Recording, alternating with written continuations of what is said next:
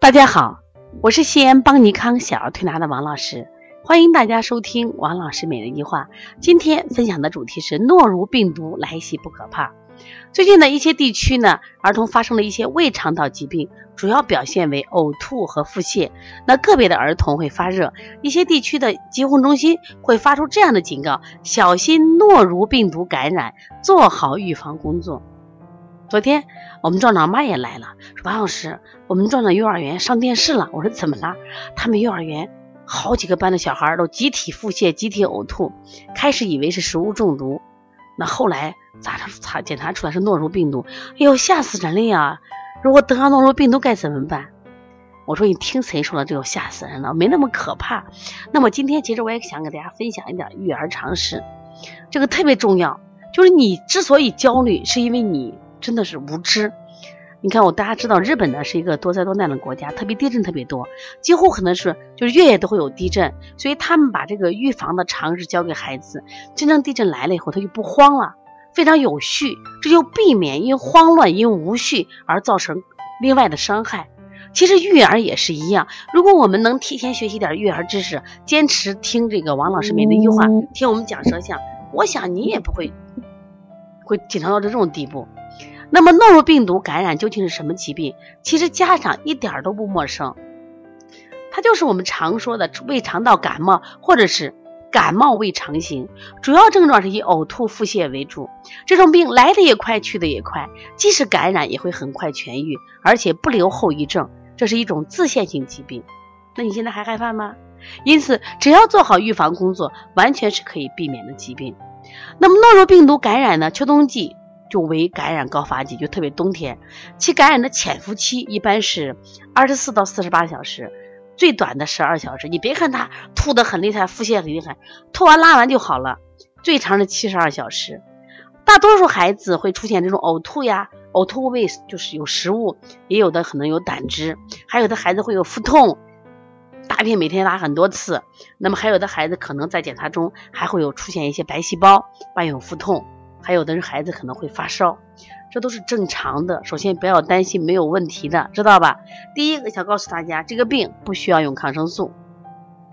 如果他呕吐严重的话，一定要禁食五四五小时，不要给他吃。他这边吐，你这边给吃，越吐越厉害。关键是要是预防脱水，因为他有时又吐又腹泻，怕他脱水，给他适当的什么呀？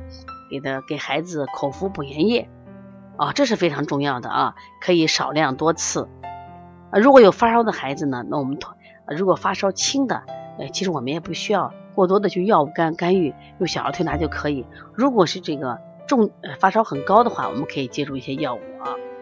实际上，我在今年出版的一本书叫《二十八种发烧的四合一疗法》里边，我专门讲了诺如病毒。轮状病毒这个发烧的方法，因为诺诺如病毒它主要是呕吐比较重，所以说呢，我们在处理这个呃它的这个病的时候呢，给了一些手法，像像外劳宫啊、补脾、揉板门、揉内关啊、顺揉中脘、分府阴阳、足三里，都是帮帮助什么呀？止呕的，止呕的。而且它这个呃腹泻呢，我们不建议去止泻，原因在哪儿呢？它拉完就好，你看不调止泻。看见了没有？所以千万不要去什么呀，去补大肠啊，上推气血骨去给他止泻，因为你止泻的结果是叫关门留口，知道吧？调调脾胃就好，关键把补水做好。所以说以后见到，哎呀，这很洋气的病名，什么轮状病毒呀、诺如病毒，你不要被这些花里花哨的名字所影响，去分析它，啊，仔细诊断它，它还有什么兼症。然后再加一些相应的方法就可以了。说再一次说明，诺如病毒不可怕。如果你的孩子得这个病的话，就注意他这个，因为他有传染性，就传染的很快，而且大人也会得的。所以我的我去说这个分享这个主题的真正意义在哪儿？就希望家长呢，在秋冬季节，它是一个爱生病的季节，就是多学习。那么学习的方法很多，像邦尼康在喜马拉雅和荔枝，你像我们的栏目就很多，比如说王老师讲小儿舌象间隙。舌象解析，另外就是，呃，王老师每日一话，黄老师讲临床，那还有一个视力保护，就这些栏目给到大家的目的干嘛呢？就希望你要不断的去学习的嘛。你掌握了更多的知识，那么我们的身体是变得更强壮。